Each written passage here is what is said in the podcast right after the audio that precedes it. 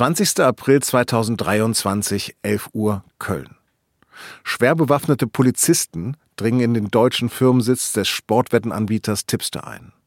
In den folgenden Stunden durchsuchen rund 1000 Beamte Dutzende Büros und Wohnräume, nicht nur in Köln, sondern auch auf Malta und in Kroatien. Es ist die wohl größte Razzia im Sportwettengeschäft, die es in Deutschland je gegeben hat. Zweieinhalb Jahre lang haben Staatsanwaltschaft und Steuerfahndung ermittelt. Denn bei Tipster soll es jahrelang ein illegales System gegeben haben, mit dem mehr als 35 Millionen Euro Steuern hinterzogen wurden. Wie das mutmaßliche Betrugssystem funktioniert hat, wie es aufgeflogen ist und welche Folgen das für Tipster hat, darum geht es in dieser Folge von das Thema mit Johannes Bauer und Nils Wischmeier. Meine beiden SZ-Kollegen recherchieren seit längerem über die junge, schnell wachsende Glücksspielbranche. Willkommen zu das Thema. Mein Name ist Lars Langenau. Schön, dass Sie dabei sind.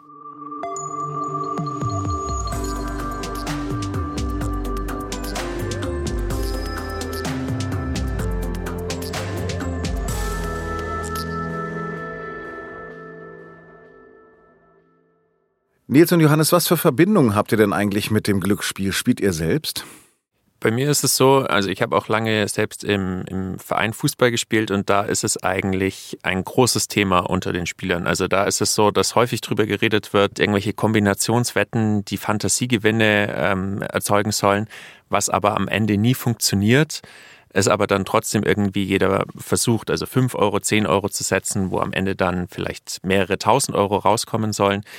Ich habe auch selber Erfahrungen damit, ich habe es immer mal wieder gemacht, aber ich setze mir da eigentlich auch jedes Jahr oder jede, jede Saison, nachdem ich Fußballfan bin und viel Bundesliga schaue, ganz bewusst Limits, dass ich sage, okay, über diesen Betrag, wenn ich den verloren habe, weil meistens verliert man ja, will ich nicht hinauskommen, damit ich eben nicht in so einen Bereich von Spielsucht überhaupt rutschen könnte.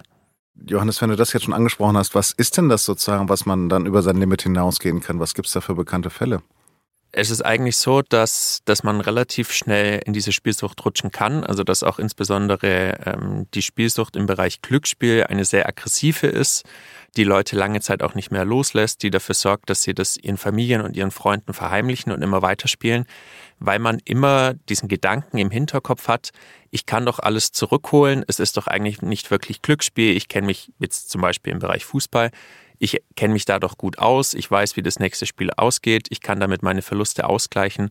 Am Ende passiert es aber nicht und es häuft sich dann ein immer größerer auch Schuldenberg an, der eben zu einer großen ähm, psychischen Belastung führen kann. Nils, was ist denn deine Verbindung damit? Spielst du selbst? Ich habe gar keine Verbindung zum Spielen. Ich war auch nicht im Fußballverein, ich habe früher Handball gespielt und irgendwie auf Handball setzt man irgendwie nicht so richtig. Wenn man im Handballverein auf irgendwas gesetzt hat, dann auf Fußball. Hat mich aber nie so gepackt, auch weil vielleicht, weil ich das Glück habe, dass ich überhaupt keine Ahnung von Fußball habe. Ich bin froh, dass ich den FC Bayern vom BVB unterscheiden kann. Das war es dann auch. Und deswegen war mir auch klar, dass ich verlieren würde, weil ich habe ja keine Ahnung. Ich äh, setze bei Weltmeisterschaften ganz klassisch die 5 Euro in den Topf, die ich dann auf jeden Fall verliere, äh, über alle Spiele hinweg, weil ich Honduras gegen Deutschland vollkommen falsch eingeschätzt habe und dann eigentlich abgeschlagen bin. Deswegen meine Verbindung dazu recht gar nicht da. An dich nochmal die Frage, Johannes, grundsätzlich, was ist denn eigentlich ein legales und was ist ein illegales Glücksspiel in Deutschland? Wenn man in Deutschland ein öffentliches Glücksspiel veranstalten möchte, also wenn ich jetzt nicht einfach nur zu dir hingehe und sage, ich hätte da für dich eine Wette oder lass uns auf diese oder jenes wetten, sondern wenn man das wirklich öffentlich für jeden zugänglich machen möchte, dann braucht man die Erlaubnis der, der zuständigen Behörde des jeweiligen äh, Bundeslandes, weil das in erster Linie eigentlich Ländersache ist, dass man eine Wette veranstalten darf, dass man das vermitteln darf. Und generell kann man sagen, Glücksspiel ist eigentlich nur unter staatlicher Aufsicht und unter äh, staatlicher Kontrolle legal. Alles andere, da ist man schon schnell im Bereich des illegalen Glücksspiels. Muss ich jetzt ein bisschen lachen, weil ich dachte, es gibt schon Glücksspiele, aber die sind nicht unbedingt legal. Also man kann ja auch außerhalb von, Deutschen, von Deutschlands Grenzen spielen. Das kann man. Man muss natürlich erstmal erstmal unterscheiden, um welche Art von, von Glücksspiel handelt es sich. Geht es da jetzt um, geht's da um Casino? Geht es da um den einarmigen Banditen, der jetzt irgendwo in einer Gaststätte steht oder in einer Spielhalle, auch Spilo genannt?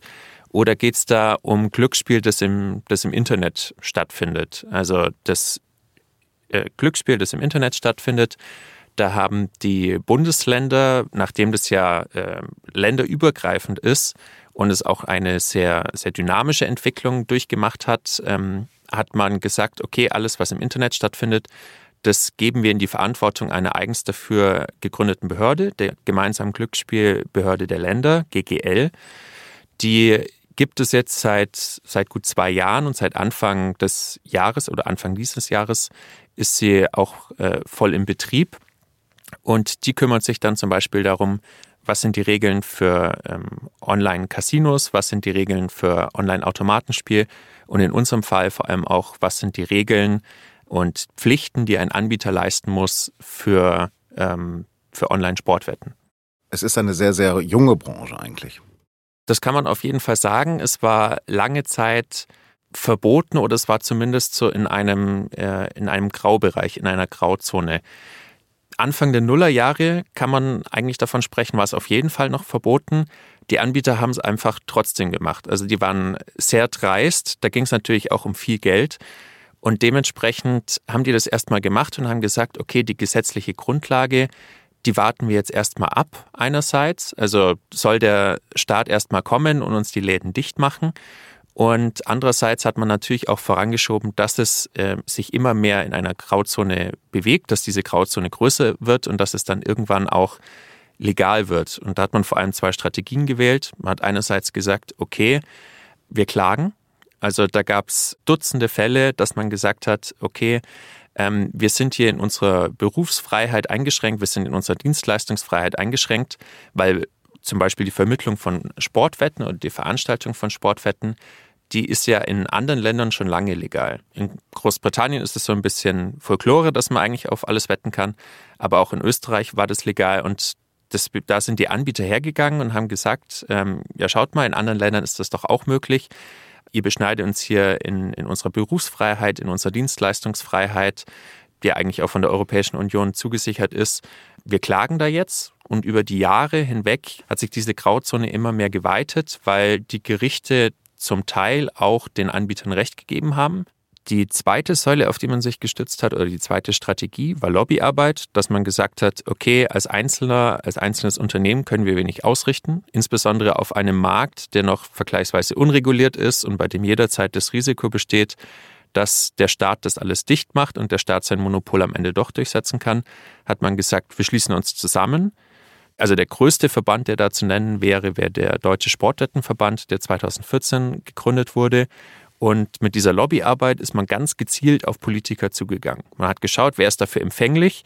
Und da könnte man jetzt zum Beispiel den aktuellen äh, Vizepräsidenten des Bundestags nennen, äh, Wolfgang Kubicki der früher ja für die ähm, FDP Spitzenkandidat war in Schleswig-Holstein, aber auch der spätere Ministerpräsident von Schleswig-Holstein, Peter Harry Carstensen, die für die Sache lobbyiert haben und die letzten Endes auch äh, ganz harte Tatsachen geschaffen haben, indem es eine Sonderregelung gab für Schleswig-Holstein ab 2012.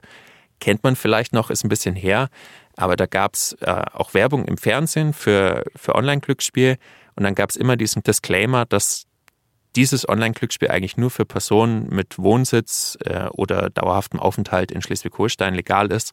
Aber natürlich konnte da jeder aus ganz Deutschland ähm, auf die Seite gehen von den Anbietern, ist dann umgeleitet worden auf eine ausländische Website, dieser Anbieter auch auf Deutsch. Und das war so ein Stück weit das Einfallstor über die Lobbyarbeit, dass äh, Schleswig-Holstein eine Ausnahme geschaffen hat und dass die anderen Länder dann eigentlich gezwungen waren, ähm, darüber nachzudenken, weil man nicht mehr so hart durchgreifen konnte. Wir haben uns auch Anfang des Jahres in unserer eigenen Podcast-Serie verzockt damit auseinandergesetzt, wie Spiele manipuliert werden, wie dieser Weg gewesen ist und wie Sportwetten süchtig und krank machen können. Ja, wie ist es denn in den vergangenen Jahren zu diesem extremen Wachstum gekommen? Das hat in erster Linie mit Werbung zu tun. Also in der Industrie sind erhebliche Mittel vorhanden, äh, Werbung zu schalten. Das hat man auch im großen Stil gemacht. Auch schon zu einer Zeit, als Sportwetten noch nicht legal waren. Die Anbieter behaupten immer, dass es in einem, in einem Graubereich war. Die Legalisierung kam aber erst mit dem Glücksspielstaatsvertrag 2021 und seitdem ist die Werbung nochmal durch die Decke gegangen. Es war in der Vergangenheit auch schon so, dass zum Beispiel Oliver Kahn Werbung gemacht hatte für den Branchenprimus, für Tipico. Jetzt ist es aktuell so, dass zum Beispiel auch äh, Lothar Matthäus Werbung dafür macht. Und man hat sich ganz gezielt diese, diese Altstars, die immer noch eine hohe Strahlkraft mit sich bringen, rausgesucht von Seiten der Wettindustrie, weil man gesagt hat, okay, die haben eine Vorbildwirkung. Und wenn die jetzt den Leuten erzählen, Sportwetten ist was ganz Tolles, Sportwetten ist unter Umständen auch was Sicheres, dann vertrauen die darauf und dann nutzen die das Produkt und genauso ist es gekommen. Und Sportwetten sind eigentlich Lifestyle heute. Sportwetten gehören heute eigentlich zum, zum Lifestyle dazu. Das muss man mit aller Vorsicht sagen, weil sie natürlich immer noch ein Glücksspiel sind. Also die, die Industrie versucht ja mit großem Drang davon abzulenken oder zu, zu signalisieren, das ist eine, eine sichere Sache, das hat mit Skill zu tun. Jemand, der von Fußball Bescheid weiß, kann damit einfach Geld verdienen. So ist es natürlich aber nicht. Und der Staat verdient immer mit? Der Staat verdient äh, immer mit. Äh, der Staat bekommt in Deutschland generell 5% aller Wetteinsätze. Das heißt, egal, ob er die Wette gewinnt oder ob er die Wette verliert. Also wenn ich 100 Euro setze, kriegt der Staat immer 5 Euro. Welchen Weg nimmt so ein Wetteinsatz im Normalfall? Also BVB spielt gegen Bayern München. Das kommt am Ende natürlich ein bisschen darauf an, ob du gewinnst oder verlierst. Die 100 Euro laufen auf jeden Fall, wenn ich jetzt in den Shop gehe, erstmal dahin. 5 Euro davon gehen auf jeden Fall an den Staat, der die Steuer da rausholt und zwar von dem Wetteinsatz, nicht vom Wettgewinn oder Wettverlust, sondern vom Einsatz tatsächlich. Und dann kommt es stark darauf an, ob du gewonnen oder verloren hast. Ein Großteil des Geldes läuft über die Gesamtmasse wieder zurück zu den Spielern und bleibt aber am Ende eine Marge von mindestens sieben oder acht Prozent, oftmals auch höher beim ähm, Sportwettenanbieter hängen. Und dadurch, dass so viele, viele Leute wetten und so viele, viele Millionen und äh, Milliarden Euro Umsatz da generiert werden, lohnt sich das über die Masse für die.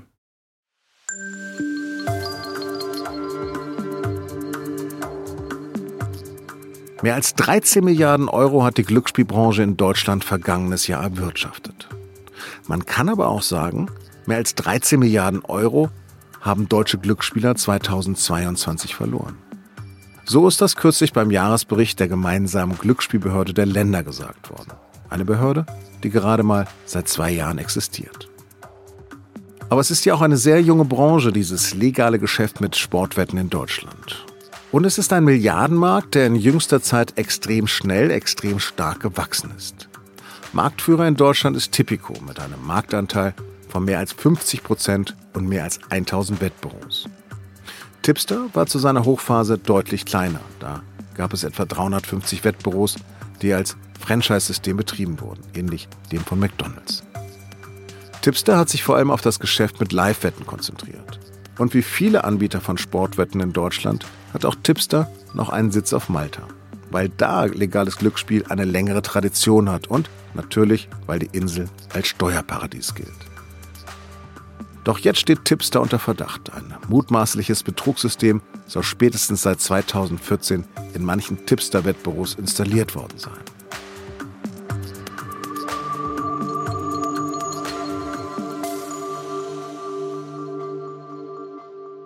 Ihr habt euch ja den Wettanbieter Tipster angeschaut. Seit wann wissen die Ermittler denn, dass es da zu Betrug gekommen sein könnte? Der erste Tipp, dass da was schieflaufen könnte, ist wohl aus 2020. Drei Jahre Ermittlungen und währenddessen läuft alles weiter, ist schon sehr, sehr lang. Aber sie wollten sich, glaube ich, einfach sehr sicher sein und das entsprechend äh, gut ausermitteln. Und deswegen hat es auch so lange gedauert, da zu ermitteln und teilweise auch die Leute, die damit mutmaßlich beschäftigt sind, halt abzuhören, deren Kommunikation zu überwachen und zu schauen, gibt es das System, was wir vermuten, tatsächlich? Und als die Ermittler sich so sicher waren, dass sie glaubten, dass das der Fall ist, haben sie zugeschlagen. Und dann gab es im April dieses Jahres eine Razzia bei Tipster. Was war der Verdacht?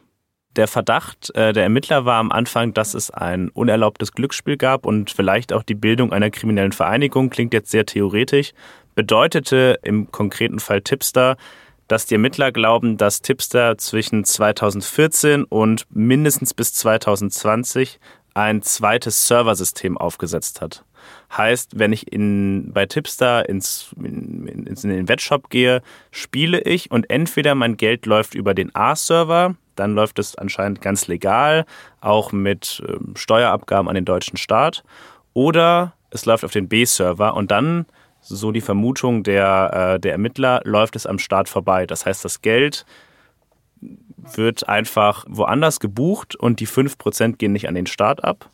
Und so sollen über die sechs Jahre hinweg etwa 700 Millionen Euro an Umsatz geflossen sein. Wenn man da die 5% jetzt draufrechnet, die der deutsche Staat bekommen hätte, rechnen wir von einem mutmaßlichen Steuerschaden von 35 Millionen Euro. Mhm. Also um es nochmal ganz transparent zu machen, meine 100 Euro BVB gegen Bayern München, die 5% für den Staat fließen nicht an den Staat, sondern fließen wohin? Die bleiben einfach bei, bei Tipster bzw. bei den Wettbüros und äh, die Vermutung war, dass das Geld irgendwann von äh, Mittelsmännern bzw. Vermittlern eingesammelt wird und dann Cash nach Köln gebracht wird. Und dort? Wo es dort gelandet ist, wissen wir nicht. Ob in einem großen Tresor oder woanders, da haben die Ermittler auch keine erweiterten Erkenntnisse, soweit wir das wissen. Also ihr schreibt von einem mutmaßlichen Betrugssystem von einigen Führungskräften. Also das ist jetzt nicht, sind nicht alles schwarze Schafe es ist ja, glaube ich, wie bei jedem Kriminalitätsfall. Es sind nicht alle Leute, die in einer Firma arbeiten, immer betroffen davon, was tatsächlich gelaufen ist am Ende. Und es wissen auch nicht immer alle. Ich glaube, dass äh, bei Wirecard ähnlich, äh, was die Führungsriege gemacht hat, weiß der Service-Mitarbeiter im Callcenter ganz sicher nicht. Außer sie waren sehr transparent, aber das würde mich jetzt wundern. Und äh, so ist es auch bei Tipster sicherlich, dass Leute das System, das mutmaßliche System installiert haben, dass sie davon auch viel Geld rausgeholt haben, aber dass jemand, der da im unteren Servicebereich gearbeitet hat, davon weder was gesehen hat noch was gewusst hat. Dann bleiben wir also bei dem Wort mutmaßlich. Wie wurde denn dieses mutmaßliche Betrugssystem bekannt? Ja, wir müssen bei äh, mutmaßlich bleiben, weil die Ermittlungen zwar recht weit fortgeschritten ist, aber es halt keine, keine Verurteilung gibt. Kann ja auch sein, dass es ganz anders gelaufen ist. Vielleicht haben die, die äh, Beschuldigten ja eine extrem gute Ausrede und es stimmt alles nicht so lange, bis eine Verurteilung da ist, gilt deswegen die Unschutzvermutung. Aber wie wurde das ganze System denn bekannt? Es gab wohl einen Hinweisgeber, ähm, was ganz lustig ist, weil das englische Wort dafür Tipster ist, der sich bereits 2020 an die Ermittler gewandt hat und gesagt, hey, ich habe hier Daten, hier läuft was schief. Und das haben die sich angeguckt und haben von dort aus angefangen zu ermitteln. Soweit wir wissen, ist das äh, auch ein Mann, der in der Buchhaltung tätig war und äh, sehr, sehr gut über die Zahlen Bescheid wusste, entsprechend auch sehr, sehr viele Unterlagen ähm, mitgebracht hat, die die Ermittler studiert haben und äh, die von dort aus dann angefangen haben, auch die Führungsmannschaft zu überwachen. Also irgendjemand hat ausgepackt. Ist Tipster eigentlich auch Mitglied beim Deutschen Sportwettenverband? Tipster wäre gern in diesem deutschen Sportwettenverband äh, aufgenommen worden. Also wir haben da auch nochmal nachgefragt und haben dann die Mitteilung bekommen, dass, äh, dass es ihnen wichtig ist zu betonen, dass die zu keinem Zeitpunkt Mitglied waren und dass es einen entsprechenden Aufnahmewunsch schon gab, aber dass man ähm, das Tipster nicht den strengen Aufnahmekriterien des Verbandes äh, standgehalten hätte. Die hätte Tipster nicht erfüllt und deswegen dürften die nicht Mitglied in diesem exklusiven Verein sein. Aber das ist jetzt ein Lobbyverband, das ist kein Selbstregulierungsverband. Das ist eine Interessensvertretung, eine Interessensvertretung mit 16 Mitgliedern. Da ist zum Beispiel Tipico drin, BWin oder Interwetten, also die, die ganz großen Player am deutschen Markt. Aber die regulieren sich in dem Sinne nicht selbst, nein. Wer reguliert das? Das äh, war lange Zeit auf Bundesländerebene verteilt und seit dem 1. Januar 2023, also diesen Jahres, ist die gemeinsame Glücksspielbehörde der Länder dafür zuständig, äh, Lizenzen zu vergeben. Dann kommen Sportwettenanbieter auf so eine äh, großartige Liste, die ein Whitelist heißt, ähm, und dürfen dann legales Glücksspiel in Deutschland anbieten. Die haben sich die Razzia auch angeschaut und dann gewartet und dann gewartet. Und als sie genug Informationen zusammen hatten, äh, ihrer Aussage nach, haben sie Tipster dann auch die Lizenz entzogen, sodass alle Wettshops und auch die Webseite ähm, geschlossen werden musste. Und darüber tobt aktuell aber noch ein kleiner Rechtsstreit vor dem Verwaltungsgericht in Halle, weil der vorläufige Insolvenzverwalter ähm, der die Firma dann übernommen hat und sie auch wieder sanieren will, Tipster, ähm, dagegen geklagt hat, die wieder aufzumachen. Und soweit wir wissen, ist aktuell so, dass Tipster Stand Aufnahme dieses Podcasts geschlossen ist. Ja, kann man denn noch wetten bei Tipster gerade? Also es war ein relativ langes Hin und Her. Zunächst mal war es so, dass die gemeinsame Glücksspielbehörde der Länder Tipster die Lizenz entzogen hat. Die Webseite war down. Dagegen hat der Insolvenzverwalter ähm, Klage eingereicht im Eilantrag. Dem ist zunächst auch mal soweit stattgegeben worden, beziehungsweise das Verwaltungsgericht hat gesagt, bis das nicht endgültig entschieden ist, soll die Website oder muss die Website wieder online gehen dürfen. Jetzt ist es allerdings so, dass die Entscheidung kam und die interpretieren wir so, Tipster hat da verloren. Und wenn man auf die Website schaut, sieht man auch, da ist quasi nur noch ein Rumpf davon übrig. Wetten platzieren kann man hier nicht mehr. Und was ist jetzt der Stand Mitte August? Der letzte Stand, den wir mitbekommen haben, war, dass es einen äh, Schweizer Investor geben soll, der Tipster übernimmt oder zumindest was davon noch übrig ist. Viel mehr als das wissen wir noch nicht. Wir wissen nur, das dürfte gar nicht so leicht sein, ähm, aus Tipster wieder eine respektable Marke aufzubauen, beziehungsweise eventuell müsste man da den Namen wechseln oder anderweitig kreativ werden. Aber glaubt ihr denn, dass dieser Vorfall Auswirkungen auf die gesamte Branche haben wird? Das haben wir beim Verband natürlich auch nachgefragt, weil ähm, wir hatten es vorhin mal kurz angesprochen. An sich kam ja der Bereich Sportwetten oder der Bereich äh, Glücksspiel, mal abgesehen von, ähm, von eleganten äh, Casinos wie jetzt in Monte Carlo oder so, die auch so die High Society anziehen. Eigentlich ist es ja so ein Stück weit die Schmuddelecke gewesen, die Schmuddelecke des Internets, die Schmuddelecke der realen Welt in Anführungszeichen. Und davon möchte man natürlich wegkommen. Da, da hat man natürlich auch die, die Lobbyorganisation und die, die hohen Investitionen in Werbungen dafür nutzen, in Werbung dafür nutzen möchten, dass man sagt, okay, wir sind ein legales Angebot, wir sind ein Lifestyle-Produkt, ähm, wir sind in der Mitte der Gesellschaft angekommen. Wir wollen da jetzt nicht mehr irgendwie in Verruf gebracht werden. Wir wollen nicht mehr ähm, als zwielichtig angesehen werden. Und auf unsere Anfrage hat man uns dann auch geschrieben, man sei froh, dass die Behörden das verfolgen würden im Fall Tipster und hat Tipster dann so ein Stück weit als einzelnes schwarzes Schaf der Branche gebrandmarkt. Was glaubt ihr denn, wird es in der Zukunft eher mehr Wetten, Sportwetten geben oder weniger? Also wenn man sich jetzt die, die Umsätze, die Glücksspielumsätze an, anschaut, dann ähm, haben die natürlich auch durch die, die Pandemie einen, einen Dämpfer davon getragen. Das gilt für Glücksspiel allgemein, aber auch für Sportwetten. Und diese Delle überwindet man langsam. Also man kommt wieder in den Bereich von vor drei, vier Jahren, ähm, wo man so im Bereich des Rekordumsatzes ist.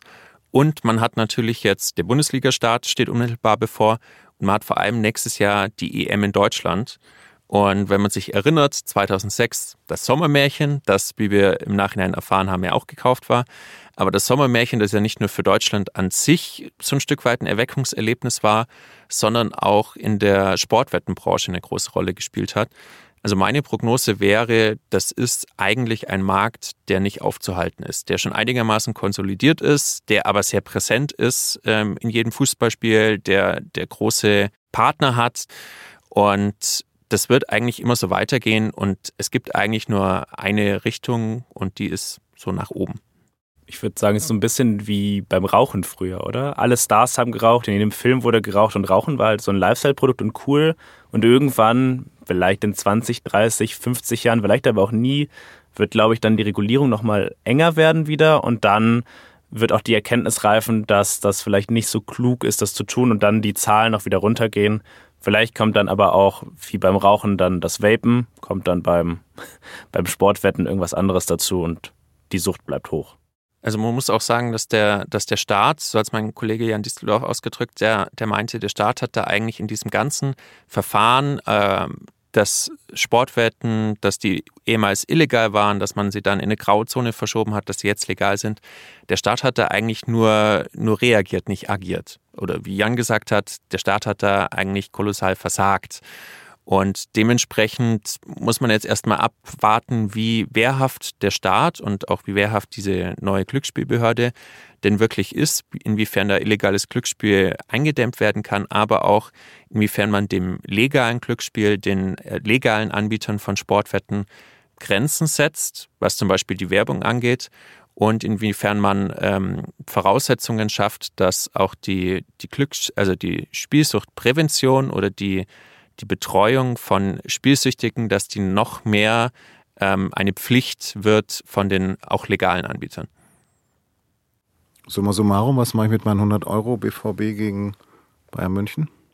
Also der beste Tipp wäre natürlich immer nicht zu wetten, würde ich jetzt mal behaupten, weil auf kurz oder lang wird man eigentlich Geld verlieren. Das, so geht es den meisten Spielern. Das, äh, am Ende ist es kein, kein Spiel, äh, das irgendwas mit, mit Skill zu tun hat. Und die Wettanbieter, die arbeiten ja jetzt nicht damit, dass da einzelne äh, Bookies, einzelne Buchmacher in ihren Büros sind und die Wetten festlegen oder die Wettquoten festlegen, sondern es sind natürlich Algorithmen. Da wird alle, werden zig Faktoren mit einbezogen, über die der Spieler, der die Wette abschließen möchte, unter Umständen auch gar keine Ahnung hat. Also egal wie viel Zeit man darin investiert, in den meisten Fällen wird man damit Geld verlieren. Das kann man machen, so steht es auch im Glücksspielstaatsvertrag zum Beispiel.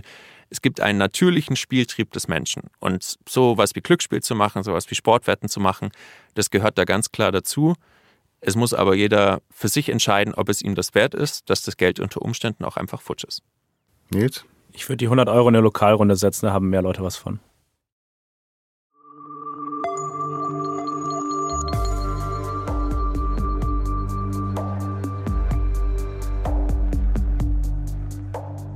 Unerlaubtes Glücksspiel, schwere Steuerhinterziehung und sogar die Bildung einer kriminellen Vereinigung. Das sind und waren die Vorwürfe gegen Tipster. Auch wenn mein Kollege Nils Wischmeier lieber eine Lokalrunde empfiehlt statt Sportwetten, bleiben er und Johannes Bauer natürlich an dem Fall dran. Zu lesen in der SZ. Und wie schon erwähnt, haben wir zu Sportwetten auch eine sechsteilige Podcast-Serie gemacht. Bei Verzockt erfahren Sie auch, wie es zur Legalisierung kam. Glücksspiel süchtig machen und Existenzen zerstören kann. Und wie anfällig die Branche für schmutzige Geschäfte wie Geldwäsche und Manipulation ist. Den Link dazu finden Sie ebenso wie die Texte von Johannes Bauer, Nils Wischmeier und Jörg Schmidt aus dem SZ-Investigativteam in den Shownotes. Und dort finden Sie auch ein aktuelles Interview mit dem Drogenbeauftragten der Bundesregierung über die Abhängigkeit von Glücksspielen, die massiv auch durch Sportwetten gestiegen ist. Das war das Thema über den möglichen Betrug beim Sportwettenanbieter Tipster. Diese Folge wurde produziert von Caroline Lenk und Laura Terber. Alle unsere Podcasts können Sie auch in unserer SZ-Nachrichten-App hören oder auf sz.de-podcast. Die Redaktion dieses Podcasts erreichen Sie unter podcast.sz.de. Danke für Ihre offenen Ohren.